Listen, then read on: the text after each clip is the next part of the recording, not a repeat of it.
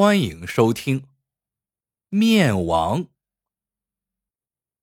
宋朝皇帝赵匡胤的御膳房里，有一个专门做面条的师傅，名叫王宝九。王宝九祖上是开面馆的，在他老家洛阳城里，只要一提起王家面馆的面条，人人都称是洛阳一绝。这一年腊月。王宝九经皇上恩准回乡省亲，回乡途中，他坐着八抬大轿路过一个小镇，从轿帘里看到当街有一座面馆，门脸不算大，只是门口的那块招牌却十分的醒目，上书两个烫金的大字“面王”。王宝九心想：我身为玉面师，都没有称王。你小小一个荒村野店，居然敢挂这样的招牌！于是他喝令停轿，带着一帮随从大摇大摆的走进面馆，想给他们点厉害瞧瞧。因为不是吃饭的时候，所以面馆里没有什么客人。王宝九换过伙计，说道：“给我来一碗龙须汤面，再来一碗羊肉烩面。”每根面条粗细、厚薄都要均匀，否则看我不摘了你们面王的牌子！伙计瞥了王宝九一眼，心想：这位客官可真够挑剔的。不过开店至今已有数年，什么样的客人没见过，所以店小二也不以为然，朝后堂吆喝一声：“龙须面。”羊肉烩面各来一碗。不一会儿，伙计就将面条端了上来。王宝九拿起筷子，在面碗里搅了一下，将筷子朝桌上一扔，对伙计喝道：“把你们大厨给我叫来。”伙计不敢怠慢，忙去后堂把大厨请了出来。大厨是一位眉清目秀的年轻人。他恭恭敬敬的向王宝九躬身施礼道：“这位客官，请问有何吩咐？”王宝九撇着嘴冷笑一声：“哼，就做这样的面，也配称面王？”他大手一挥，朝他的那帮随从一挥手：“把那牌子去给我摘下来砸了。”王宝九这话一出口，早有随从应声奔出门去。年轻人一看，急忙劝阻说：“客官请息怒，这块招牌是镇上的乡民送给家父的，已经挂了几十年了。面王二字本是玩笑话，客官还是不要当真的好。”王宝九一听，满面怒容。既然牌子。是送给你父亲的，那好，你去把他叫来，我要跟他比试比试。他要赢了，我不但不砸你们的牌子，还敲锣打鼓的给你们换一块纯金招牌。可若是要比输了，哼，那就别怪我不客气。年轻人见王宝九不像是开玩笑。怕父亲不来，这块招牌真要被砸了，于是急忙点头说：“客官，请稍后，我这就去请家父来。”不一会儿，年轻人就搀着一位满脸皱纹的老丈从门外走了进来。老丈扫了王宝九一眼，说道：“这位客官，是看着小店的招牌不顺眼吧？”可他实在是乡民们对老汉我的一点情谊，砸不得呀。这么说，你是情愿跟我比试喽？王宝九趾高气扬的问。唉，老丈叹了口气，我还能比什么呢？早年终日拉面。两条胳膊早已积劳成疾。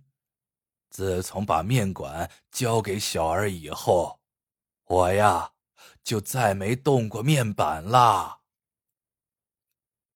你这话是什么意思？王宝九冷笑道：“该不是害怕与我比试，故意说的这么可怜吧？”那倒不是。老汉，我一辈子与面为伍，只要功夫到了，身体的每一个部位皆可拉面。老丈说到这里，想了想，说道。我这双手虽然不中用了，但是幸好还有一双脚。若是开门做生意，用脚拉面，那是对客人的不敬。不过，只是比试的话，倒也无妨吧。王宝九一听，这老丈要用脚和他比赛，差点没把肺气炸了。可是按老丈现在的样子，不这么比还能怎么比呢？于是他把外衣一脱，走到了后堂的灶房，和老丈比试起来。比什么呢？做裤带面。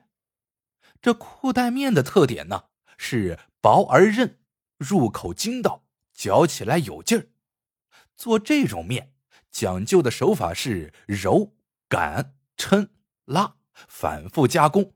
直到将一块面团抻拉的薄如锦缎，壮如裤带，弹性十足，然后将它切成细条，下入沸水爆煮三滚，浇上调好的汤汁，才算是大功告成。王宝九和老丈面对面进行比试，各支一口大锅，各手一张面板，灶炉里柴火熊熊，面锅中沸水翻滚。王宝九自然不用多说，本来就是行家里手。单说那老丈，刚才还是颤巍巍，一副老态龙钟的模样，可是，一进后堂，马上就来了精神。只见他不慌不忙的坐上板凳，脱去鞋子，让伙计挽起裤管，洗净双脚，然后就在脚上撒了一层薄薄的面粉，从面盆里夹起一块面团。双脚在面板上一站，飞快的揉搓起来，时而双足并踩，时而虎步拉抻，一块面团转眼之间就被他的双脚拉成了裤带形状的面条。这些随从对于做面的功夫是一窍不通，但拍马溜须的本事却是登峰造极。他们根本不去看老丈双脚擀面的绝活。就盯着王宝九喝彩鼓掌，还骂老丈说：“这个老不死的，居然敢跟我们的玉面师争高下，也太不要脸了。”那老丈本来气定神闲，专心擀面，可一听“玉面师”三个字，脸色不由得微微一变，一紧张，一张面皮被抻成了两段。老丈停下脚，让自己稳稳神。想了想，弯下腰，将撑坏的面皮往旁边一放，从盆里面又揪下一块面团来，重新开始做。不一会儿功夫，他们两个人的面就都做好了。煮出锅一比较，老丈做的虽薄厚均匀，但与王宝九的相比，却失之筋道；入口虽滑溜，却少了几分嚼头。老丈满面凄容。摇头叹息道：“小老儿今天算是遇到高人了。这块招牌，小老儿自己摘了它。”王宝九得意的穿起外衣，系上腰带，亲眼看着老丈的儿子摘下招牌，这才钻进了轿子，启程上路。可是走出不远，他忽然惊出一身冷汗。天哪，真是活见鬼了！原来此时此刻，他发现自己原先系在外衣上的腰带，此刻竟挂在了轿帘一侧，随着轿子起落，在他眼前一晃一晃；而系在他外衣上的却是老丈先前做坏了的那半条裤带面。王宝九明白了，刚才比试时一定是老丈听到那帮人喊自己遇面试，为了给自己留面子而故意输给自己的。